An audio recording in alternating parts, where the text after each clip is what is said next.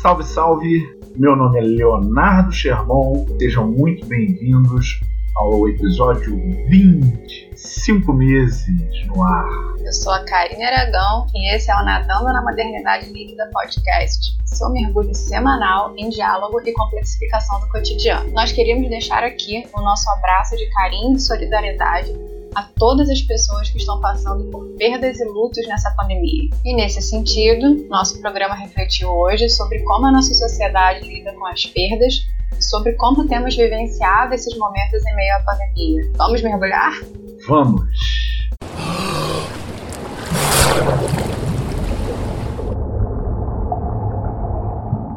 Após dois meses de quarentena, cumprindo um difícil, mas necessário isolamento social, podemos dizer que vivemos uma experiência de dores, de reflexões e de perdas irreparáveis.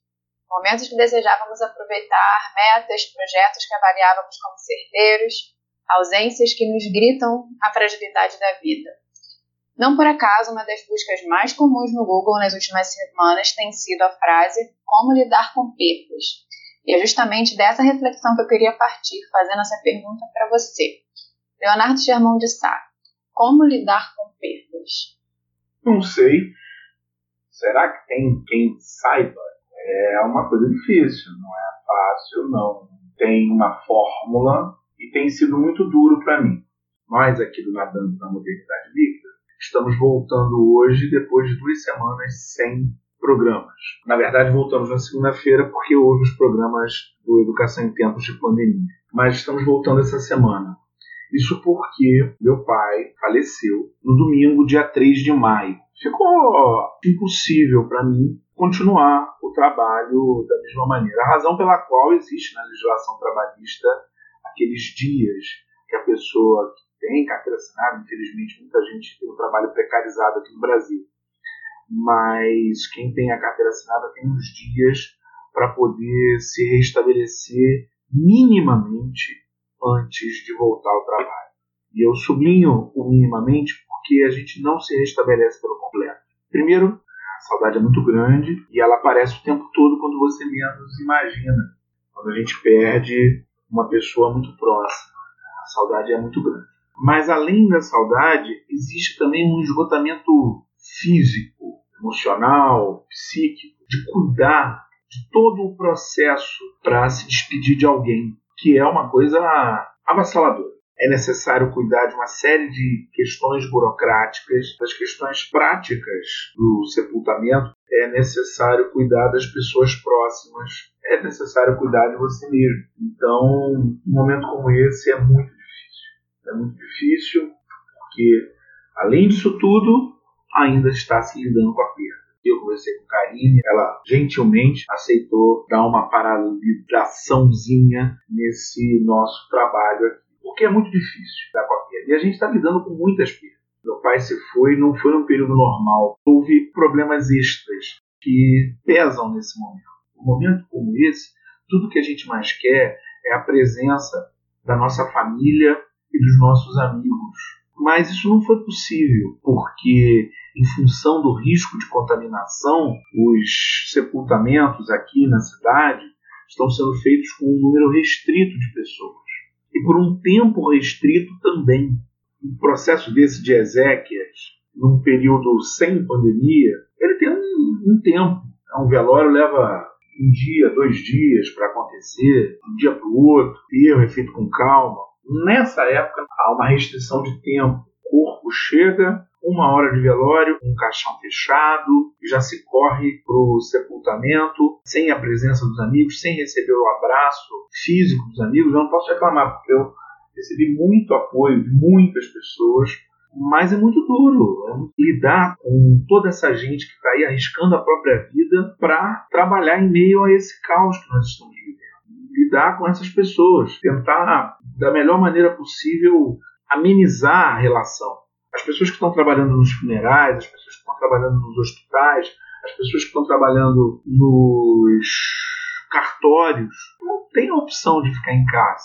Eles têm que ir trabalhar, infelizmente, enfrentando o risco de contaminação diário. E aí a gente, com um peso desse, vai lidar com eles e eles lidando com tudo isso e ainda tendo que dar o apoio. Então é um cenário de distopia. E é um conjunto de perdas muito grande, porque além de perder a pessoa que a gente ama, a gente perde a possibilidade de fazer o ritual como a gente está acostumado. Num momento como esse, é muito comum que as pessoas mais velhas da família sejam aquelas que estarão de frente nesse processo. Isso porque, em geral, são as pessoas mais antigas da família que têm o conhecimento dos procedimentos culturais daquela família para aquele momento. E na época que nós estamos vivendo, isso não é possível, até porque as pessoas com mais idade são muito vulneráveis à pandemia e têm que se manter resguardadas. Além disso, todas essas restrições dificultam esse procedimento que seria normal e, de certa maneira, natural. E se a gente considerar a história desde a virada do século XIX para o século XX, a gente percebe que isso que a pandemia acelerou, essa dificuldade no momento da perda, na verdade já vem de um processo muito mais longo. As sociedades pré-industriais lidavam melhor com esse momento. Elas lidavam melhor com a perda, com o luto. O luto fazia parte do dia a dia das pessoas. Por um motivo muito triste, é claro. A expectativa de vida era muito menor.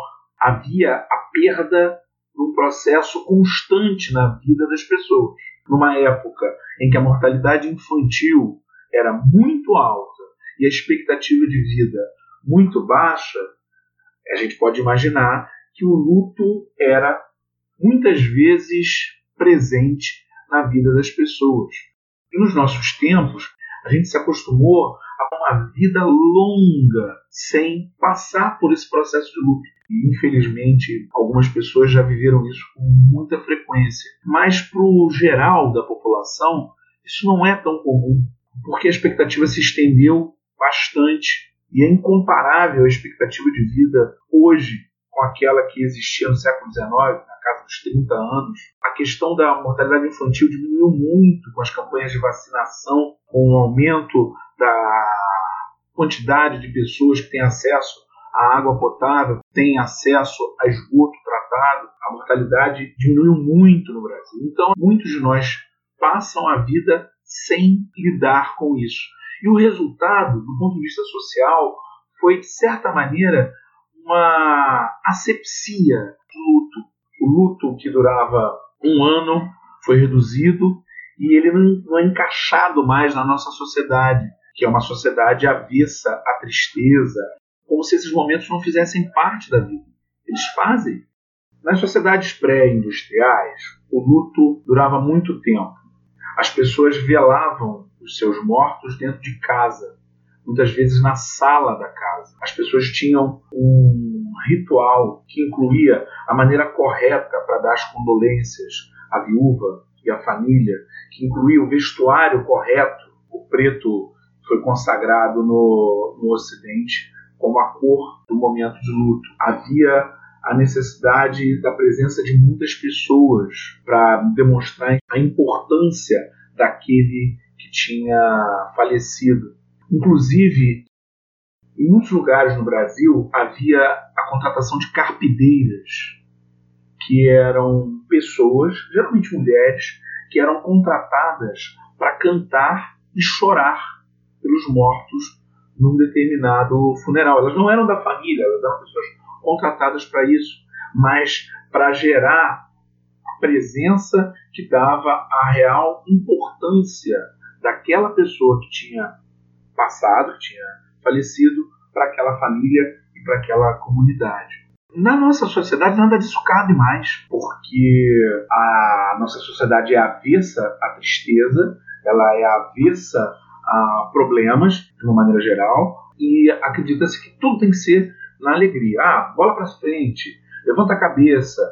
E num momento como esse não tem bola para frente, não tem levanta a cabeça, porque a tristeza faz parte da vida também. Você acha que esse nosso afastamento da perspectiva do luto como ritual talvez tenham contribuído para nossa inaptidão de lidar com esse luto? Com certeza. E para mim, essa é uma marca das sociedades pós-industrializadas e do desenvolvimento do próprio capitalismo como um todo. Não cabe no capitalismo esse movimento todo. Uma pessoa passar um ano se mantendo de luto. Não é assim que a gente vive. Nós somos a sociedade da informação rápida, do Twitter, com 280 caracteres e com trending topics que mudam a cada momento.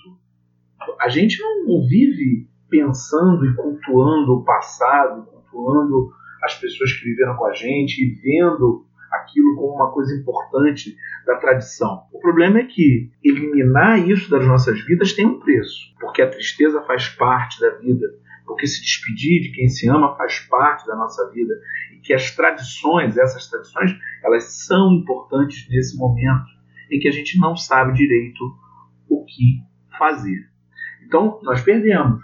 Eu vejo com preocupação a piadinha que tem sido feita agora, meme dos rapazes dançando com caixão. Virou uma, uma, uma gracinha que é feita com tudo na boca de cabeças coroadas que insistem em negar a seriedade do tempo que nós estamos vivendo. Essa gente que está aí dia após dia sabotando o combate à pandemia.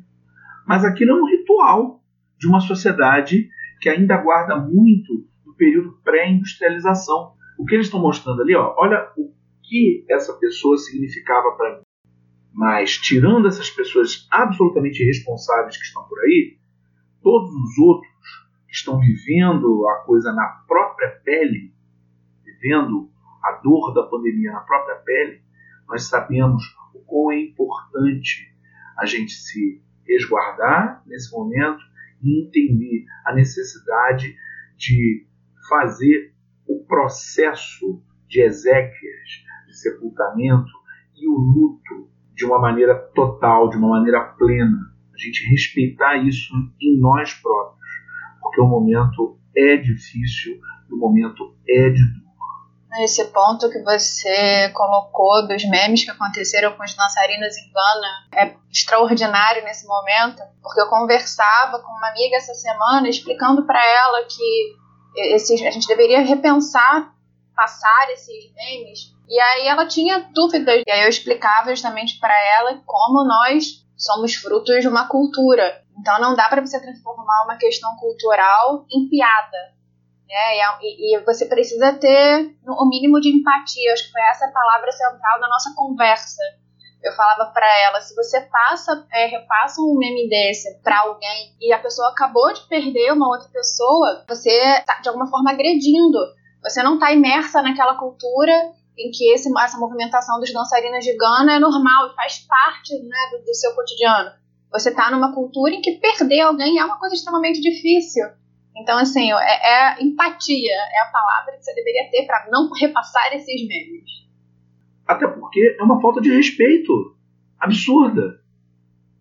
É um, é um negócio louco. Tá todo mundo achando graça de um enterro. Eu entendo. Tô querendo evitar pensar nisso. É, beleza. Mas ali os caras estão dançando porque tem um, um, caixão ali em cima deles, uma pessoa morta. Ah, não, mas era uma propaganda da loja que fazia isso lá e tal. Mas ainda assim, para quem quiser mais nessa discussão, a gente tem aí um programa que é exatamente sobre isso, em que a gente fala da piada. Tudo pode virar piada ou não? Do que você ri foi a pergunta que a gente fez nesse programa. Exatamente. Muito bem. Então, e você, Karine? Como lidar com as perdas? Vou responder como você. Não sei, mas vamos tentar pensar um pouquinho sobre isso aqui. A resposta mais direta que eu poderia te dar em relação a isso, eu acho que é viver as nossas perdas.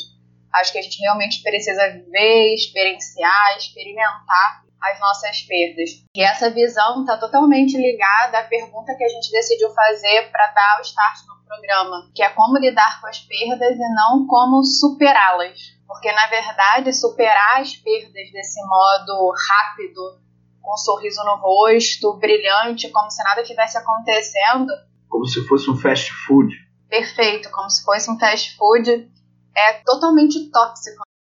E essa visão é crescente e embasada naquela ideia de que a gente precisa performar o tempo inteiro uma vida alegre, perfeita, sem um menor espaço para vulnerabilidade. Eu costumo dizer que a gente tem confundido um pouco as duas esferas da vida. O Instagram seria o nosso palco e a vida real seria a nossa coxia mas a gente não sabe mais o que, que é a real e o que, que é o Instagram. E é justamente nessa confusão de que a gente precisa ser feliz o tempo todo e superar o luto com rapidez, vivendo a ilusão de que os momentos ruins não existem, que para mim se encontram alguns pilares da nossa inabilidade de lidar com as perdas.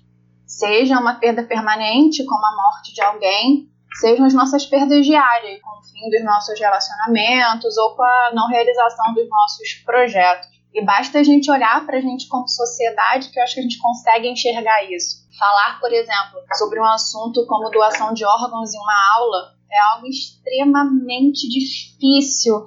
Exige assim uma sensibilidade enorme, porque você está lidando com um tema tabu, você precisa falar de morte, você precisa falar de perda, você precisa falar de fim, você precisa trazer à tona um tema que é difícil pra gente. Eu, em casa, quando ressalto com a minha mãe que eu sou doadora e que eu quero muito que ela cumpra esse meu desejo quando eu morrer, é, é, é muito difícil estabelecer esse diálogo, porque ela desconversa. Ela fala assim, ela desconversa, ela fala assim, ah, eu não quero conversar sobre isso porque eu vou primeiro, quero falar desse assunto é como se a morte não fizesse parte da nossa vida, né? E aquela ideia de eu não quero falar sobre isso porque atrai, às vezes ela fala isso pra mim. E é uma, eu sei que é uma brincadeira, mas assim, eu entendo esse, esse desespero dela de não querer falar sobre isso. É, no caso dela é brincadeira, mas tem gente que acredita nisso sim, de que atrai. Eu sei, eu sei. Isso atrai coisa ruim, né? Você fala as coisas boas, não. Ó, acabou. Todo mundo curado do Covid, hein? Pronto, já falei, já que atrás já falei, já, já para garantir. Todo mundo curado, acabou a pandemia, todo mundo bem. Quem dera, quem dera. Eu tenho falado muito ultimamente que meu sonho é acordar, abrir o computador e ter essa notícia. Vacina pronta para todos. Né? É, meu sonho nos últimos dias. De alguma forma, entendo muito esse desespero da minha mãe de não querer falar sobre esse assunto. Porque talvez um dos maiores desejos de uma mãe seja não sentir essa dor, não sentir esse vazio da perda de um filho. É uma experiência de, de dor incontrolável é difícil a gente pensar numa, numa dimensão objetiva de lidar. Quando eu estou preparado para lidar com perdas, acho que a gente nunca está preparado. A gente não está preparado nem para confortar uma pessoa que perde alguém querido. Confesso que eu fico completamente desconcertada, desnorteada quando eu recebo a notícia que alguém, como aconteceu com a gente, né, que alguém é, querido de um amigo meu morreu. Eu fico, eu não sei o que responder, eu não sei o que fazer é, eu acho que, que falar meus pêsames é algo extremamente seco. Falar meus sentimentos não passa o que eu quero passar, minha sensação de acolhimento. E eu acho que isso fala assim, muito da, da minha própria inabilidade de lidar com as perdas. Porque eu estou o tempo inteiro falando aqui, ah, nós não sabemos lidar com as perdas, nós afastamos esse assunto. Eu falei, por exemplo, da minha mãe, que não gosta de me ouvir falar sobre doação de órgãos, mas eu também não ia querer ouvir a minha filhada falar disso, então assim, eu me coloco no mesmo lugar que ela e eu acho que, assim, me boto 200% nisso. E essa é uma das minhas maiores dificuldades. Lidar com as perdas, com essa esfera da morte, das faltas, das ausências, dos vazios, me causa muitas dores. Porque na teoria funciona tudo muito bem. Desde de 2016 que eu comecei a ter perdas mais presentes na minha vida. 2017, por aí, eu estudo a tradição budista, eu faço várias pesquisas sobre esse tema. Eu fui estudar, por exemplo, a tradição do Dia dos Mortos no México. Agora tomou assim o primeiro lugar que eu quero viajar quando isso tudo acabar, tentar experimentar esse momento né, esse Dia dos Mortos lá. Eu assisti ao desenho que é maravilhoso, dos melhores para mim dos últimos tempos, que é A Vida é uma Festa. É um desenho lindo, né, que passa pela perspectiva de um menino, do Miguel, de 12 anos, que está lá vivendo é, seus dramas pessoais nesse momento das celebrações. Você entra em contato com aquela ideia de que é preciso festejar a vida de uma pessoa, mesmo que ela não esteja mais aqui. Mas, assim, na prática, isso tudo não funciona a verdade, né? E assim, eu entendo, eu passo por isso tudo eu entendo que o apego é o contrário do amor, que a vida trânsito e impermanência, que vida e morte fazem parte de um mesmo ciclo, mas quando é com a gente, acho que a gente não consegue botar na prática a teoria, né? Fica um pouco difícil. Eu não sei se não funciona, não, cara. Me parece que funciona. Não para aquilo que a gente quer no momento do sofrimento. Tudo que a gente quer no momento do sofrimento é não sofrer. Mas essa não é uma opção válida.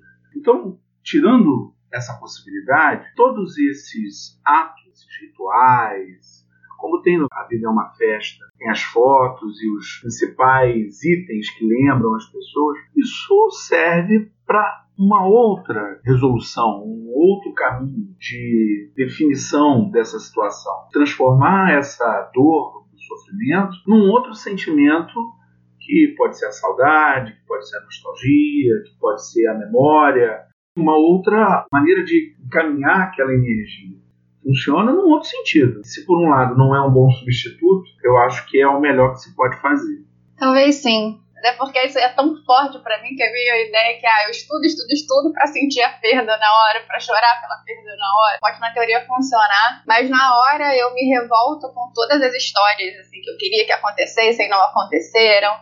Eu choro pelos meus projetos que não deram certo, eu não engulo facilmente a morte de pessoas que eu queria que estivessem aqui e que não estão. Eu sofro pela perda, pela saudade. Mas, para não dizer aqui que eu só estou dando respostas negativas, eu posso dizer que fazendo terapia, né, a gente aqui em vários programas defende a terapia, né, de, de maneira direta ou assim aparece nos nossos, nas nossas falas. É, foi fazendo terapia que eu identifiquei essa inabilidade de lidar com as perdas. E aí, eu também na terapia entendi que uma maneira muito, talvez mais eficiente de lidar com as perdas para mim seria justamente a escrita. Quando eu coloco no papel poemas, contos, romances, quando eu faço qualquer tipo de reflexão, externalizando, extravasando essa sensação né, de vazio que fica em mim com uma perda, consigo encontrar com os meus fantasmas. Então, escrever é uma forma que eu consigo lidar com essas faltas, com esses vazios, com essas incompletudes das, das perdas que vão aparecendo na nossa vida. Passar a escrever sobre esse assunto, sobre as perdas, sobre o vazio, foi para mim mais efetivo, por exemplo, do que ler o Luta e Melancolia do Freud, que me deu uma teoria, mas não me deu conforto. São coisas para mim diferentes. Então, assim, escrever sobre a falta foi a forma que eu encontrei de olhar para esse espaço vazio, de entender que ele mora ali, entender que ele não vai ser preenchido, que ele não vai ser substituído, que ele vai doer, que de vez em quando a gente vai dar uns tropeções ali, mas que quando isso acontecer é hora de sentar, chorar e deixar as lágrimas virem. Acho que esse processo é importante. É aquela ideia, para mim, a escrita foi muito naquela ideia da escrita é salvação. Para mim, é a salvação diante da, das perdas. Eu me lembro de um verso da Cecília Meirelles que ela diz: A vida só é possível se reinventada. Então, nesse caso, para mim, assim, a perda só se torna possível de ser olhada, se reinventada, se posta no papel. Para tentar resumir a ideia toda, é olhar para a perda, talvez seja o principal, seja a maneira de lidar com ela e não escondê-la fingindo que ela não está ali. Por mais que a gente viva nessa sociedade da performance, é importante que a gente tenha do nosso lado pessoas com quem a gente pode chorar os nossos vazios e incompletudes. E diante desse desabafo, só me resta perguntar: e agora, José? E agora, José? Leonardo Germão de Sá, depois de uma conversa difícil, mas necessária, em que você pontuou, inclusive, a recente perda do seu pai, te pergunto: como você tem lidado com as suas perdas?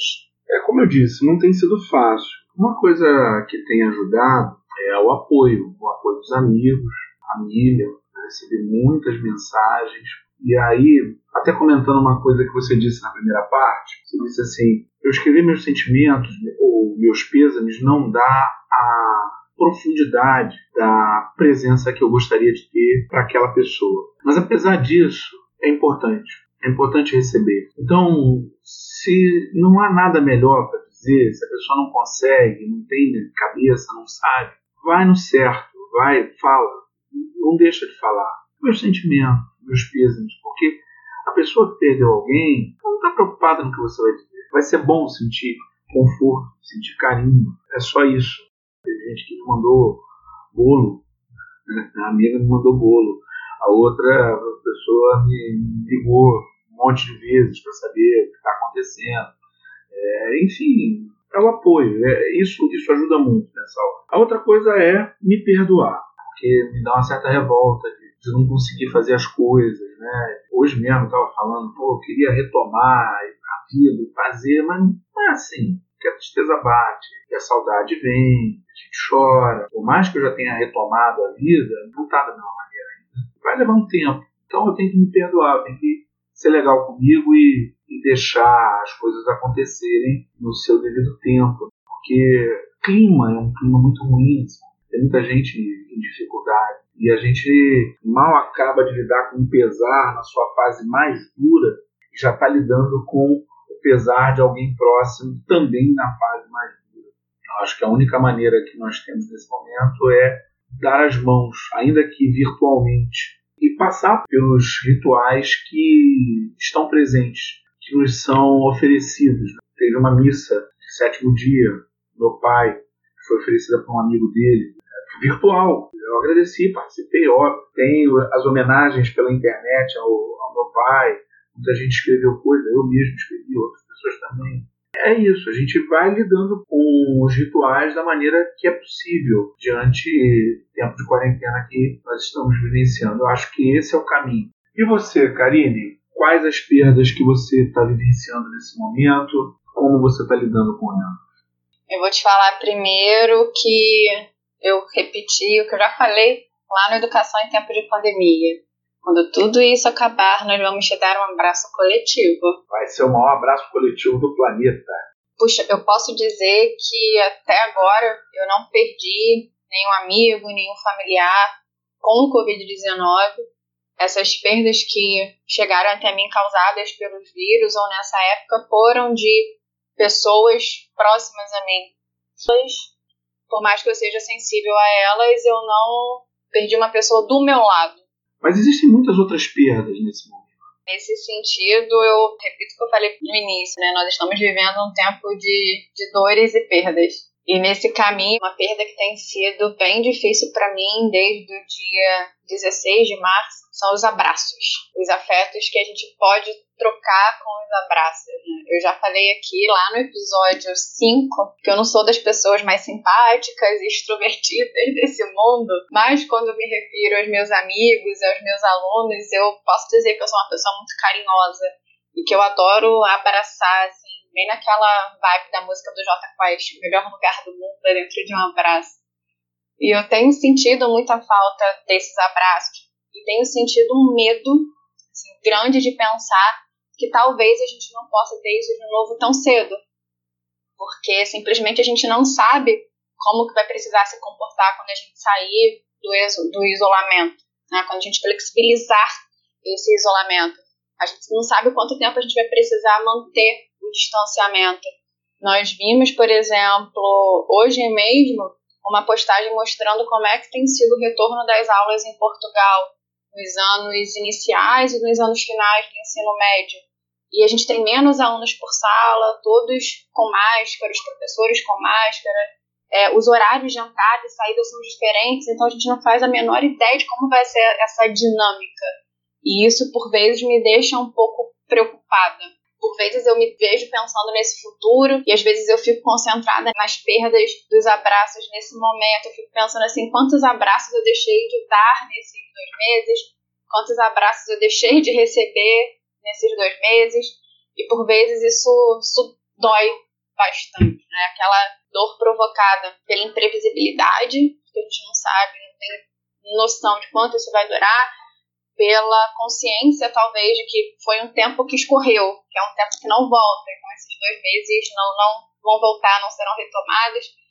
É aquela perda, assim, por experiências que a gente programou tanto. A gente já falou aqui outras vezes, inclusive, o lançamento dos nossos livros em conjunto, que a gente pensou em fazer um super evento na Dama da Modernidade Líquida em abril. Eu achei que mais fosse estar como? É, trabalhando nesses, nesses eventos. E me dói saber né, que, que a gente sonhou tanto, que a gente planejou tanto, e que agora a gente não faz ideia de quando vai acontecer. E uma outra perda para mim nesses últimos dias, que tem sido muito forte também, que Leonardo Germão vai rir do outro lado e vocês vão rir aí também, mas é que eu tenho perdido a minha ilusão de que todas as pessoas têm salvação. É uma perda para mim considerada assim nesse tempo. Mas essa é uma perda boa, né, vai? É, eu perdi, eu perdi. Essa demorou, mas eu tô perdendo a ilusão de que as pessoas, assim, colocadas numa situação crítica de pandemia, de desemprego, de fome, teriam a sua humanidade, a sua solidariedade despertadas.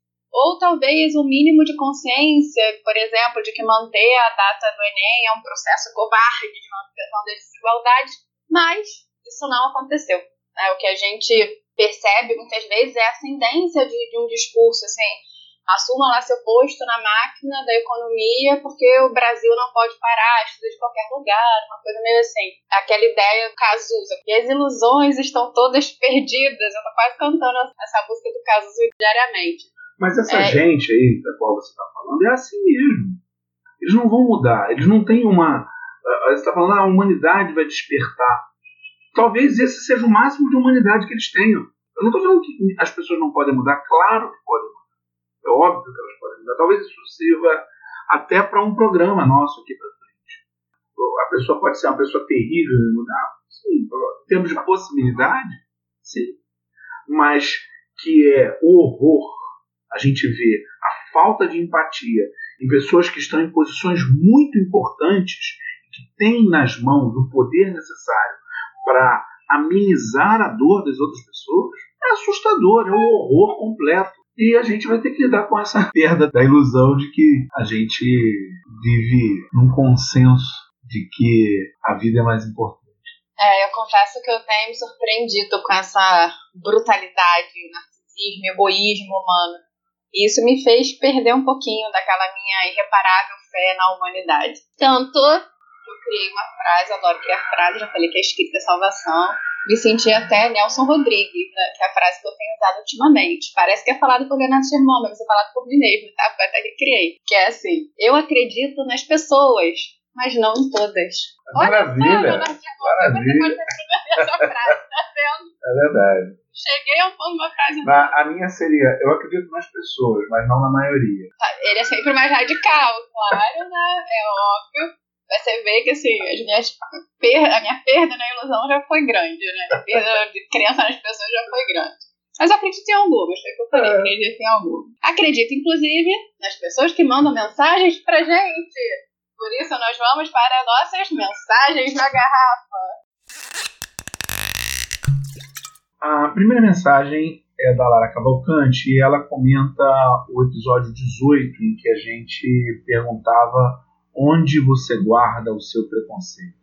Ela diz assim: Olá, senti falta da inclusão desse tema no episódio sobre preconceito. Preconceito contra pessoas com deficiência. Acompanho o grupo Juntos há algum tempo e a luta deles pela inclusão, visibilidade e um simples respeito às pessoas com deficiência. Trabalho em uma escola com muitos deficientes e há um diálogo constante, realmente uma reavaliação de conduta diária, não só minha, como dos alunos, para as pessoas perceberem a deficiência como só mais uma característica e que essa característica às vezes necessita de uma adaptação. É muito difícil. Vocês citaram as hashtags que viralizaram nas redes, programas de televisão, e estávamos travando uma luta grande agora de comediantes que acabam caindo no capacitismo para serem engraçados. Mais uma lamentável demonstração do preconceito estrutural cultural em nossa sociedade. Não quero desvalorizar os outros preconceitos, mas eles com certeza têm uma visibilidade social imensamente maior. Até a próxima, continuem com o belo trabalho. De fato, a gente não tratou desse preconceito, a gente se concentrou nos quatro preconceitos que têm um debate mais frequente na sociedade: o preconceito racial, o preconceito de gênero, a homofobia e o preconceito social mas deixamos muitos outros de fora, como por exemplo esse. Talvez a gente possa no futuro trazer esse assunto à tona de uma maneira mais completa. A gente agradece muito pela puxada de orelha, com muita elegância, e a indicação desse grupo, o grupo Juntos, que tem um perfil no Instagram, não achar, é só procurar pela página do NML, tá lá, a gente segue e observar o trabalho bacana que eles fazem. Lara, muito obrigada por ter ampliado o nosso olhar. Queria agradecer também a uma outra mensagem que chegou sobre esse nosso programa 18, onde você guarda seu preconceito, que foi da Maria Fernanda, que dividiu uma experiência pessoal com a gente e falou que ela reaprendeu que o diálogo era extremamente valioso para um debate e que se na família dela ela precisasse revalorizar e encontrar outras formas para debater sobre situações preconceituosas que tinham uma abrangência divergente, ela poderia recorrer ao diálogo. E isso foi bem bacana. Obrigada, Maria Fernanda. E para você que também queira dialogar com a gente, vocês podem nos encontrar nas nossas redes do canal, nosso Instagram, NML Podcast, nosso Twitter, na Líquida, nosso YouTube e Facebook nadando na modernidade líquida. E você que já nos ouve pelo Spotify, pelo Deezer, Cashbox, aquilo que você utilizar para ouvir o nosso canal, a gente pede que você nos siga. Aperte lá, seguindo nos tocadores do tipo Spotify ou mesmo no YouTube, no nosso canal. Siga, que isso ajuda a nossa divulgação. Vamos terminar na vibe bem blogueirinha. Se esse podcast serviu para você ou se serve para algum amigo, compartilhe com ele. Um beijo no coração de cada um e até semana que vem. Celso Sá presente. Valeu, minha gente. Um beijo para todo mundo. Fiquem em casa. Achatem a curva. E até semana que vem.